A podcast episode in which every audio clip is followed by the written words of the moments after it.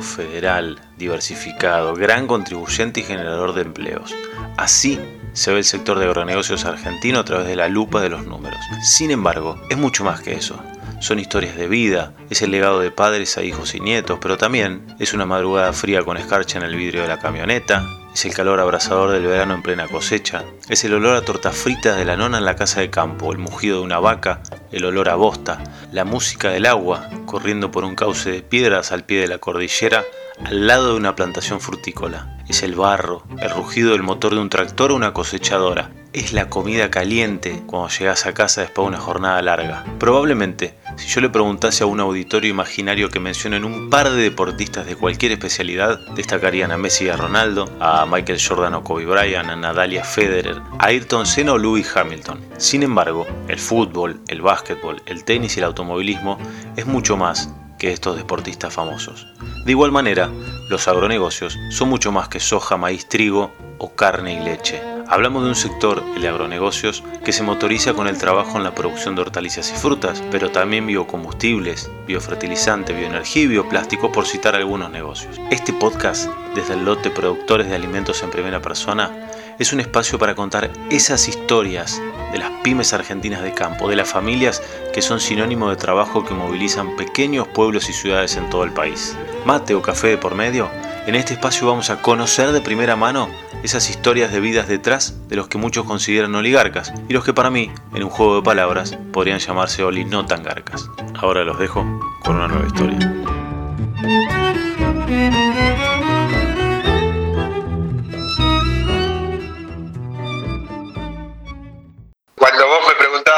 Cuando te dicen oligarca, y yo suelo decir eso, sí, yo soy un oligarca nieto de un empleado guardián de la cárcel.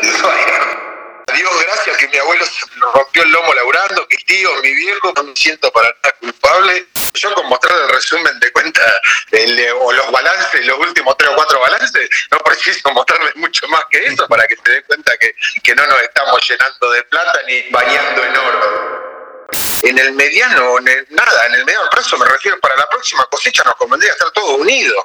Todavía quedan 800 millones de pobres, de gente subalimentada, así que si hay algo que nos falta es que eso deje de existir, ¿no? Es un desafío, no depende solo del agro, ¿no?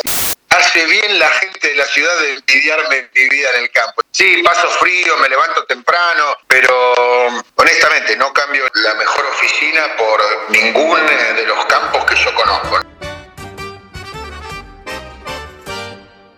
Con más de 100 años en el mercado, Ledesma es líder en los negocios de azúcar y papel. Además, produce frutas, jugos, carne, granos, alcohol y bioetanol. Ledesma, una empresa con ingenio argentino.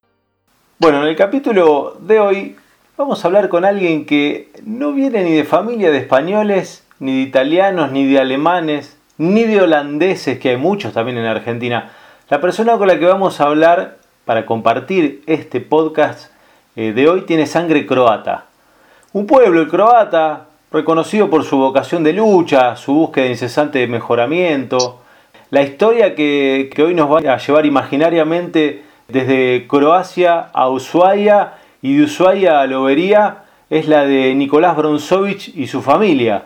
En este capítulo desde el lote, productores de alimentos en primera persona. Te saludo Nicolás, ¿cómo estás? Muy buenas tardes. Buenas tardes Juan, ¿qué contás vos? Un gusto de, saludarte y escuchar. Gracias por la presentación ahí, homenajeando al pueblo de los ancestros. Bueno, hemos hablado varias veces de básquet con vos, este, porque es un pueblo muy basquetero, basquetbolero, pero lo primero que te quiero preguntar es cómo es la historia de, tu familia vinculada al campo, de dónde viene, si empezó con algún familiar, si arrancaste de cero. Sí, la, historia vinculada al campo viene, como vos bien contabas, mi abuelo se instala en Ushuaia, en Tierra del Fuego, y buscando un mejor prevenir, eh, si bien hizo varios emprendimientos, terminó siendo empleado de la cárcel de Tierra del Fuego y hacía ahí su pequeña producción hortícola para proveer a los barcos que pasaban en ese momento el, el, canal de Panamá no era tan importante, así que había mucha circulación de barcos por el canal de Beagle, ¿no? Para unir el Atlántico con el Pacífico, etcétera, etcétera. Así que ahí tenía algo el viejo, pero no, no, no éramos de, en la familia en Tierra del Fuego, mis tíos y mi, mi viejo se dedicaron a lo forestal, pero en un momento deciden diversificar y así compran un campo en, ahí en Partido Lobería, en la localidad de Napaleofú, por unos familiares allegados ahí a un tío mío. Y, ese campo lo administra un hermano de mi viejo hasta el año 85, en que mi viejo fallece ese hermano y mi viejo toma esa administración. Yo ahí tenía de 14, 14 años. Y bueno, toda la familia se viene a instalarse en Tandil y y así empieza la historia con el campo más directamente, digamos. Si bien en Tierra del Fuego eh, era una, la ciudad, también eh, esa Ushuaia donde yo nací, eran 3.000 habitantes, así que no tampoco era una era no era campo como lo entendemos desde acá, pero está claro que era una cuestión eh, vinculada a la naturaleza, no no no había no era urbana la vida en Tierra del Fuego. Mm bueno, campo región pampeana recién ahí a los 14 años, 2, 15 por ahí. ¿Y, cuáles son los primeros recuerdos que tenés del campo, de la vida rural? ¿Qué te gustaba hacer? Bueno, por supuesto, como a todo chico, lo, todo lo que tenía que ver con el caballo era un placer. Después, a medida que te vas haciendo adolescente, el tractor te encanta. Y, bueno, así que lo que te diría que medio que pues, somos dos hermanos, nosotros siempre a mí me, me fue más por el lado de la agricultura, los fierros, y, mi hermano más por el lado de los caballos y las vacas, si bien los dos hacemos las dos cosas y siempre las hicimos.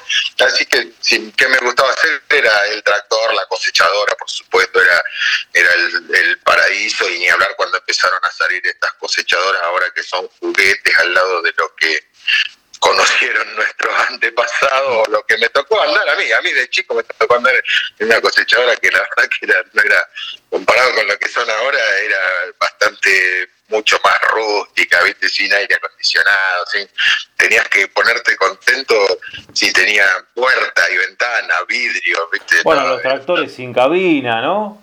Che, Nico, y algo que me resulta interesante, digamos, todo el devenir que contás, digamos, eh, familia croata, eh, se van a Tierra del Fuego, una geografía y una actividad distinta, después siempre arrancan con la agricultura, con la ganadería. En todo este tiempo, digamos, de, lo que sabes de, desde tu abuelo, eh, bueno, pasando por tu viejo y ahora vos, ¿qué cosas eh, crees que han, que han cambiado, evolucionado para bien, para mejor y qué cosas, digamos, todavía no, nos falta arrancar, ¿no? Es difícil, no, evolucionar, evolucionamos muchísimo. Cuando hablamos de agricultura a nivel global es impresionante, cuando hablamos de agricultura a nivel argentina o, agro, agro, para incluir lo pecuario también a nivel argentina, yo creo que, que, es justo el rubro de nuestro país donde más nos podemos comparar con, con el resto del mundo, así que me parece que hemos evolucionado muchísimo y sobre todo eh, hay distintas evoluciones que no quisiera recitarlas como en un final de la facultad, me voy a enfocar en una revolución o en un cambio fuerte que está viendo ahora, que es esto de realmente pensar la, lo agropecuario como sistema, mirarlo ecosistémicamente, fortalecer esa mirada, darle más importancia a las relaciones más importancia relativa a las relaciones entre los jugadores del sistema, la relación entre la vaca y el maíz, entre el maíz y la soja, entre la soja y el centeno de cobertura, esa darle más importancia a las relaciones que al, que al cultivo en sí mismo, o más importancia relativa, ¿no? Eh, en cuanto a, a, qué nos falta, ya a nivel global, nos falta que, esa agricultura o ese, ese progreso, si bien yo soy de los que creen y, que, me apoyo en datos, han generado una mejora en la calidad de vida de toda la humanidad importantísima. Todavía quedan 800 millones de pobres, de gente subalimentada. Eh, bueno, eh, así que si hay algo que nos falta es que eso deje de existir, ¿no? Que finalmente toda la humanidad esté bien nutrida y fuera de la pobreza. Eso es un desafío en, relación a lo nutricional, quizás se lo podemos atribuir a, nuestra actividad, lo agropecuario, y después en relación a la, cuando decís pobreza, viste, ya no, depende solo del agro, ¿no? Depende de, un montón de cosas que no son difíciles desde nosotros. Y, creo que a nivel país podríamos decir que también toda esta tecnología eh, que incorporamos, todo esto, ¿cómo puede ser que no lo terminemos de plasmar en una consistente y, coherente y constante mejora de la calidad de vida de todos los argentinos, ¿no? Eso es, una deuda pendiente. Sí, sí, sí. Me das pie para, para, adelantar un tema que tenía pensado hablar después, pero después vamos a volver sobre esto y qué están haciendo ahora y cómo han evolucionado ustedes, digamos, pero que tiene que ver con, con la comunicación y sobre todo con cómo los ve la sociedad a los productores este, agropecuarios. Eh, ¿Qué pensás vos o qué sentís cuando alguien eh, te dice que, los del campo se llenan de plata, que son oligarcas? ¿Cómo le puedes explicar a alguien que, piense así? ¿Cómo crees que se llegó a eso? ¿Qué cosas se dejaron de hacer o, se hicieron mal para que este, muchos de los habitantes, por ejemplo, de Tandil, de tu Tandil ahí, donde vive tu madre, donde está tu madre actualmente, o de mi pergamino natal, que no tiene que ver con el sector agropecuario, piensen esto, ¿no? ¿Qué pienso, qué siento es, distinto? ¿no? Eh, por supuesto que sentir te hace sentir mal. Después también, eh, primero tengo que ser sincero, tampoco es que me lo dicen tan seguido, se lee. Eh, lo que me preocupa más que el que me lo digan, cuando me lo dicen a mí estoy encantado porque me dan la oportunidad, generalmente no alguna vez puede ser que me lo hayan dicho violentamente, pero me lo dicen para empezar un debate, así que bienvenido sea al intercambio crecemos todos y nos podemos poner de acuerdo al menos en qué puntos no, no nos vamos a, estar de acuerdo, ya es algo, ¿no?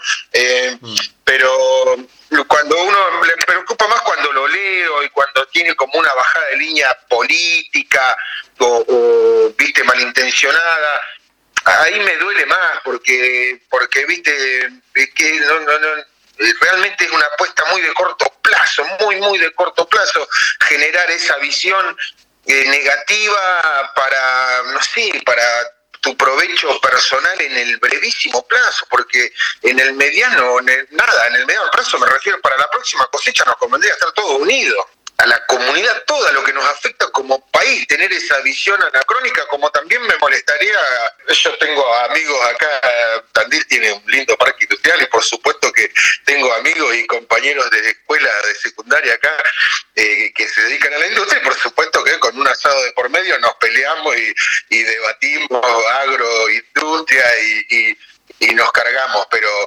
eh, nunca jamás se me ocurriría criticar al sector industria, al sector servicio, al contrario, tenemos todos los sectores unidos y buscando la forma de sinergizarnos porque porque otra vez, la deuda pendiente, aquella que pensábamos para la tecnología agro recién en la pregunta anterior, hmm. eh, no es solo de la tecnología agro, no, es de todos los argentinos. Hmm. Sí, sí. ¿Y cómo crees que, que, o en esas charlas que vos tenés, digamos, asado de por medio, digo, lo que yo te decía al principio, lo de oligarca quizás es demasiado fuerte, pero por ahí sin llegar a, ese, a esa palabra, pero por ahí te, te dicen algo que, que hace pensar que, bueno, al final los del campo se llenan de plata y demás. Entonces, la pregunta tiene que ver cómo, cómo hacer para mm, para explicarle, para contarle el esfuerzo que, tiene un productor para, producir su grano, que en el fondo sí, es verdad, es cierto, es un negocio, porque en definitiva es un negocio, pero que está usando, buscando las mejores herramientas para producir de la mejor manera, que, trata de hacerlo mejor. Bueno, ¿cómo, cómo se lo explicás vos? Sí, mirá, yo te diría que hoy yo, yo productor y, y, una gran cantidad de productores, por supuesto hay productores más exitosos que yo y a los hay menos, pero yo con mostrar el resumen de cuenta o los balances, los últimos tres o cuatro balances, no preciso mostrarles mucho más que eso para que se dé cuenta que, que no nos estamos llenando de plata ni bañando en oro, ¿viste? Por supuesto que hay distintas escalas, distintas regiones, distintas cercanías a puertos, eh, distinta actitud empresarial seguramente, ¿no? Eh, hay un montón de cosas que hacen que habrá gente que está ganando más plata que yo y gente que está ganando menos, y bienvenido sea, pero como vos bien decís, es un negocio y yo no, no, cuando tiene tienen ese prejuicio que se están llenando de plata, no, viste, eh, los invito a mirar la realidad o a hacer un, calcular un margen bruto juntos, a, por ese lado viene. Eh, si bien es cierto que ciudades muy pequeñas, incluso más chicas que, que Tandil, eh, existen esas visiones negativas y prejuicios, yo creo que en el interior igual está, porque es la, actividad es muy democrática, cualquiera puede invertir en agro y, alquilarse un campo o asociarse a un pool y, y quien más, quien menos lo han hecho, lo han probado y, se han dado cuenta cómo es el negocio. Así que me parece que, que si bien, por eso vuelvo a decir, lo que me preocupa es que hay un esfuerzo de instaurar eso. No creo que la sociedad sin ese catalizador negativo estaría viajando hacia, esa, hacia esa visión, me parece. Hay pruebas tan evidentes, ¿no? Que una era la de los balances, la otra son los impuestos. No, no, eh, basta, basta pensar un poco y sentarse, sentarse con un contador cualquiera y decirle, eh, yo hace, hace un tiempo atrás tenía una nota como esta y le digo, lo llamo a mi contador y digo, che, Matías, haceme acordar que, que quiero estar porque me van a hablar de impuestos. Y, y, no terminaba de acordarse nunca la cantidad de impuestos que pagamos, ¿me entendés? Eh, era mi contador hablando de mi empresa y para algunos me falta todavía, ¿viste? Bueno, deja, no me eh, qué sé yo, hay tantas pruebas de que, no es así esa visión que, bueno, que para mí la base es el diálogo, ¿no? Hmm. Y Nico, ¿cómo fue la decisión y, por qué de pasar de Tierra del Fuego ahí eh, a Lobería, digamos? ¿Cómo, cómo fue ese, ese pasaje? ¿Cómo tomar la decisión? ¿Por qué? ¿Para qué? A vos te gusta mucho la historia de las empresas y me encanta. lo que pasa es que esa era una decisión en la que yo no estuve. Yo, nací en el 72 y el campo se compró en el 73. Por supuesto la conozco porque es historia familiar. La, concretamente es, hay un interés de diversificación ahí de empresarios forestales que eran mis tíos mayores, con inclusive mi viejo, ellos eh, usaban bosque natural de Tierra del Fuego, la lenga concretamente, y, la transformaban en madera, en casas inclusive, una empresa interesantísima, que, eh, pero tendrías que hacerle una nota a alguien, a algún otro de la familia para que te cuente. Eh, pero bueno, todo un desarrollo interesante y que generó ganancias que justificaban diversificarse y, una cosa que, lo que, venían sufriendo era esto de usar el bosque fiscal y el terreno de, sobre terrenos del Estado sin propiedad, ¿no? Así que ese sueño del inmigrante de comprar tierra supongo que estuvo ahí. Había una visión de mi abuela de la provincia de Buenos Aires. Eh, mi, abuela, mi abuelo la fue a buscar a mi abuela eh, después de unos años de estar acá y cuando la traen hacen, tienen que tomarse el tren para, para alcanzar el barco, tienen que tomarse el tren desde, desde Capital a, a Bahía. Y bueno, y veo los trigales, la pobre vieja de la isla de Brach. Imagínate que la isla en total, eh, no te quiero mentir, pero serán, viste, 20 kilómetros de largo, es muy chiquitito, son 12.000 habitantes toda la isla de Bracho, donde ella vivió toda su vida antes de venirse a Argentina. Si vos veras dónde producen sus pequeños cultivos, son realmente todo piedra y pequeños viñeditos así, olivos, ¿viste? Eso en eh, Croacia. En Croacia, entonces claro, cuando la pobre abuela vio ahí lo que eran las extensiones de la provincia de Buenos Aires, eh, le quedó grabado en la memoria al punto tal que ella después en viuda y ahí vos me preguntás por qué vienen a, Buenos Aires, porque bueno, porque la vieja cuando empezaron a, irle más o menos bien con el cerradero a, mi viejo y sus hermanos les machacaba en la provincia de Buenos Aires el trigo se pierde en el horizonte, ¿viste? Para ella era algo así que un poco la decisión empresarial de diversificar, el sueño del inmigrante de tener tierra propia y, bueno, la visión de riqueza de la provincia y, un poco por eso vinimos a parar. Viste, podríamos haber venido a parar a cualquier parte de la provincia, concretamente un hermano de mi viejo Yuco, su señora tenía familiares en, acá en la zona de Lobería, en Napaleo-Fuy, por eso vinimos acá. ¿Y por qué tu abuelo cae en Tierra del Fuego ahí? Eh, buena pregunta para los historiadores de la familia. Entiendo que Eh, bueno, acá Tandil aparentemente eh, pasó también porque con el tema de la piedra, viste que todos los croatas de, los dálmatas, que son una zona con mucha piedra, mucha cantera, explotación de mármol, así que acá Tandil por ese lado pasó aparentemente, pero bueno, no encontraba su oportunidad de negocio, escuchó hablar de la fiebre de oro en Tierra del Fuego y así así se fue a, Tierra del Fuego con la esperanza de cuando llegó la fiebre de, hay toda una historia ahí de Popper era el explotador de oro, ya se había fundido, se había ido, no sé, viste, no. Eh, y estuvo trabajando en Isla Navarino, hoy Chile, en aquel momento creo que todavía era argentino, con de socio con otros dos estancieros croatas, se volvió a buscar esposa, cuando volvió eh, terminó trabajando en la cárcel, así es la historia de la web. Ahora, él vino, digamos, porque también para desmitificar un poco eh, eh, y, vuelvo hacia lo comunicacional. Eh, él vino, no, no, no vino con los bolsillos llenos de plata, digo, se tomó un barco, tuvo que dejar a su mujer allá en Croacia, que le, lo, saludó y le dijo, bueno, ojalá que vuelva, porque no sé, no era que se tomó un avión y se vino.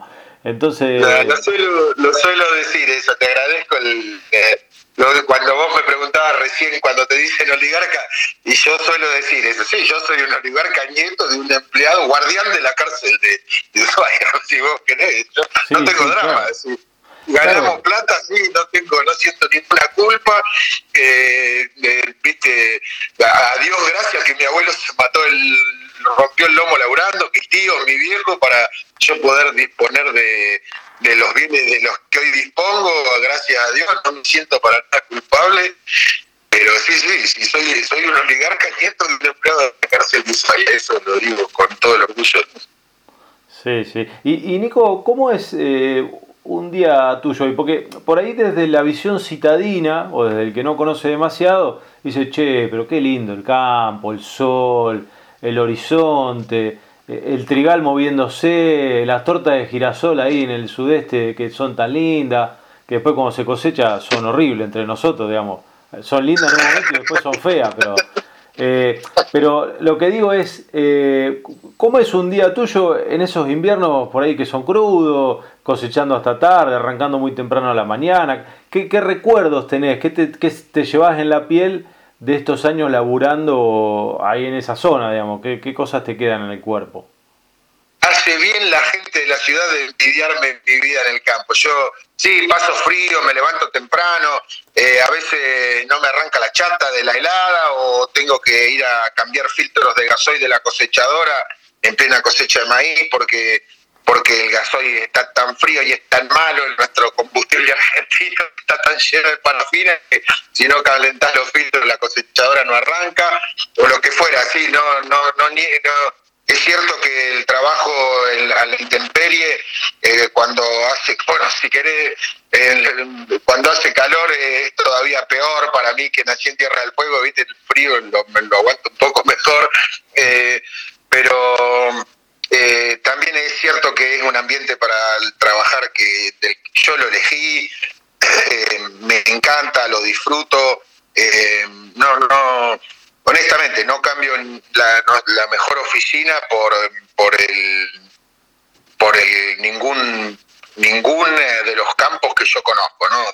desde Tierra del Fuego, si querés, hasta, hasta ahí, hasta Cancán en Guinea, en África, con 40 grados de calor a la mm. sombra de un baobab, ¿viste? No, yo creo que somos unos afortunados los que hacemos esto y, y bueno, se lo recomiendo a todo el mundo, que si puede tener la suerte de trabajar vinculado a esto, es cierto, vas a pasar frío a la mañana, se trabajan medio sin horario, eh, si bien eso ha ido cambiando, pero es cierto, se trabaja, el horario lo pone la biología o, o la agrometeorología mucho más que que, la ley, digamos. Hmm.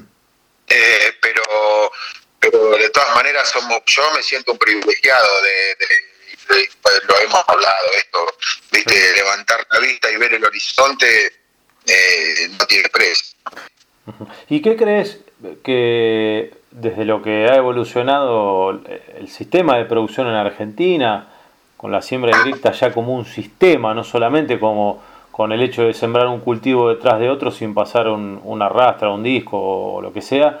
Eh, ¿Qué crees que, que, le, que le puede dar al, al, productor africano a la producción africana, o en este caso si querés puntualmente, que es donde estuviste, a los de esa Guinea? Creo que lo que, lo que ellos vinieron a buscar eh, tranquilamente no. Con mucho trabajo de coordinación, de, de adaptación, de, de, empalme de culturas y tecnologías, eh, se puede conseguir eh, una mejora concreta de, lo, de la sustentabilidad toda del sistema agro, agropecuario guineano, ¿no? Lo que pasa es que, bueno, hay que hacer trabajos de ajuste de tecnología, pero eh, las lluvias están, las temperaturas están, los suelos no son los mejores, pero como yo te bien te dije, tampoco, viste, no, no, yo no acá tampoco, en todos lados tenemos los mejores suelos. Es cierto que la región pampeana es buenísima, pero eh, yo tengo campo dentro de la región pampeana y eh, no, no, no, mucho me envidian los suelos que tengo. ¿no? Eh, esto es muy específico, ambiente por ambiente, así que se puede hacer agricultura, se puede mejorar.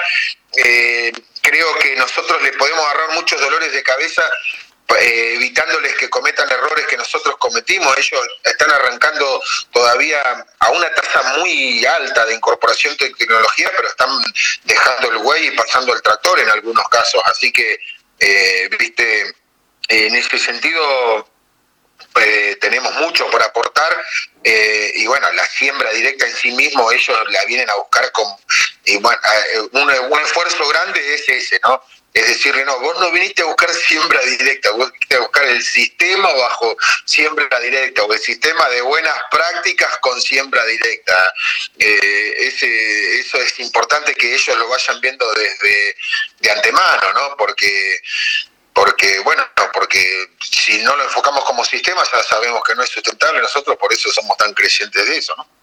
¿Qué hubieras hecho si no estabas en el campo? ¿Te imaginaste alguna vez haciendo otra cosa o por este legado que, me contabas, digamos, la historia familiar? Eh, bueno, medio que no, no había otra cosa que te sedujese más que estar en el campo haciendo algo. Después veíamos qué, digamos, si era agricultura, ganadería, como tu hermano Bladan. Bladan se llama, ¿no? Sí, Bladan, sí. Eh, pero bueno, digamos, ¿te, viste alguna vez haciendo otra cosa? Eh, no lo sé, la verdad es que no lo sé, no, no, nunca me vi pero yo, yo soy de los que se arrimaron a lo agro o a la agronomía más por el gusto en los fierros que por la biología, así que seguramente hubiera salido más para el lado de la mecánica, sospecho, ¿viste? No lo sé, no, no lo tengo, no estoy seguro, pero me da la sensación esa, ¿viste? Medio con, el diario del lunes. Eh, por ahí me, hubiera gustado ser periodista también. y bueno, nunca es tarde para empezar a ser periodista. Eh, me, me con esa respuesta tuya a, una pregunta que tiene que ver con cómo, cómo te has llevado, cómo te llevas con, la, con los cambios tecnológicos este, que hemos vivido todo, digamos. Pasamos de ser analógicos a totalmente digital. Eh, ¿Cómo te has ido adaptando a eso, a los cambios en los fierros, el celular, la conectividad, la comunicación? No, no, nos hemos venido adaptando perfecto nosotros. Eh, al revés, nuestro problema es que, somos un apasionado de los cambios, de la tecnología y hoy eh, cambia tan rápido que, viste, hay que ser muy cuidadoso con, con no sobreinvertirse nosotros lo hemos sufrido en carne propia, por eso lo digo, está buena la tecnología, eh, cada vez viene más simple. Yo si te cuento un ejemplo que me podría tener un par. Mirá, mi viejo que venía de afuera del sector, como una incorporación tecnológica que él recuerda, él importó desde Estados Unidos un marcador de espuma, no sé si sabés lo que es, era un, un aparato que con aire tiraba pompones de espuma en la punta del botalón del pulverizador para no tener que tener banderillero, porque sin duda que la persona que más sufría los efectos de los tóxicos de la pulverización, eh, lo digo como es de chico he sido banderillero de mi viejo, hmm. con máscara y todo, era un trabajo horrible.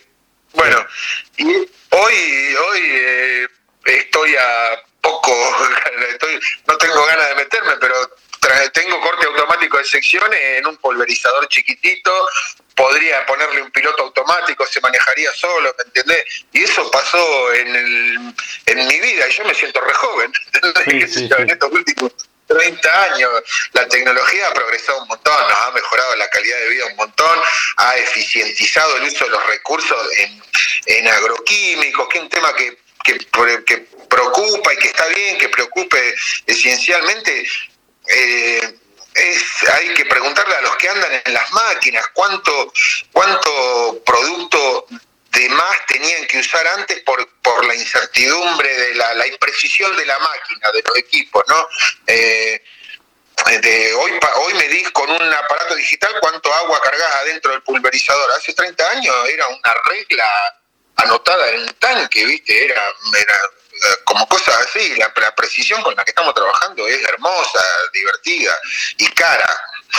Eso es lo que yo simplemente advierto. Y además, cara en dos sentidos. Cara porque hay que comprarla y pagarla y porque además hay que formar al que la va a utilizar, porque tener toda la tecnología del mundo y el flaco que la va a utilizar, pobre, no tiene acceso a una secundaria, eh, realmente, eh, así que es doblemente cara, tenés que formar esos recursos para que aproveche la tecnología. Por suerte, eh, somos un país con donde gente sin secundaria terminada se da maña para, para aprovechar esa tecnología y se capacita y, pero bueno, es un ahí si querés tener un desperdicio que hacemos como país de, de nuestros recursos en general, no autoeducarnos mejor.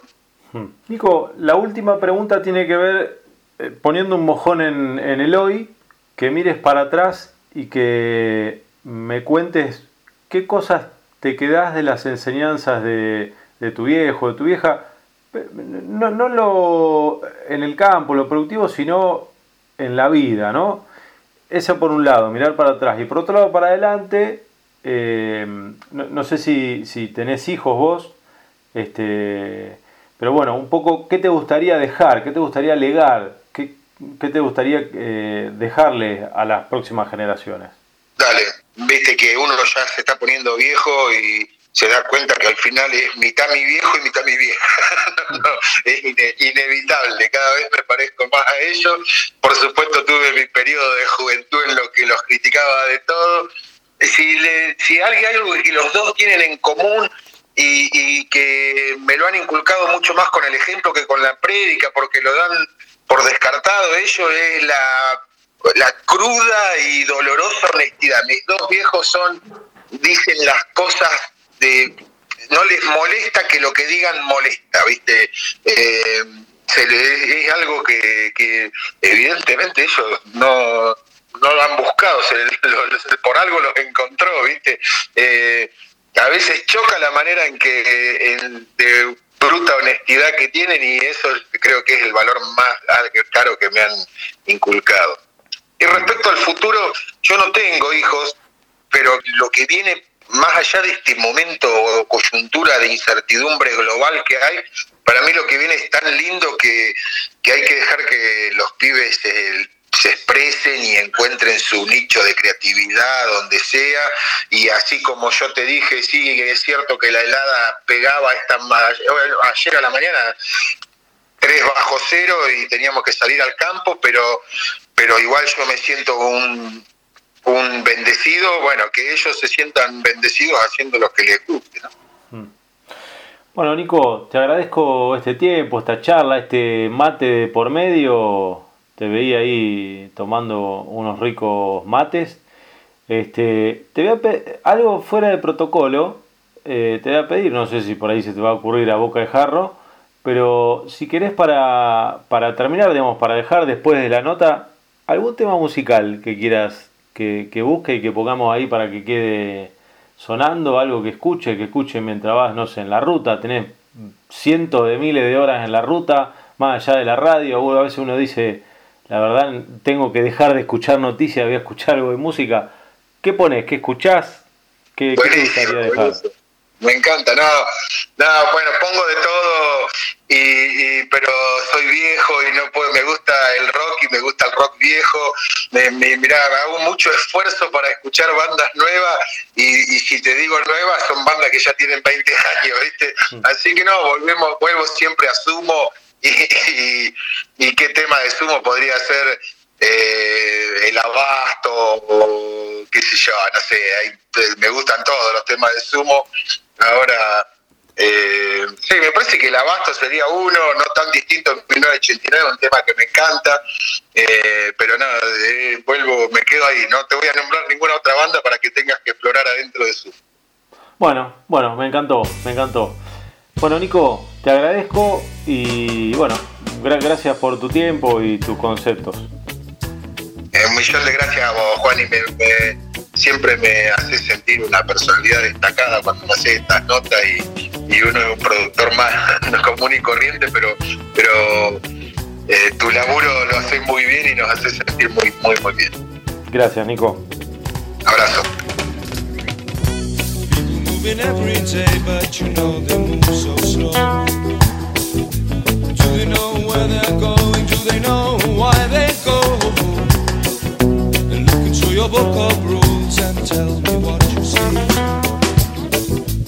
Are you all that different? Are you just the same as me? Waiting for 1989. We don't want. Waiting for 1989.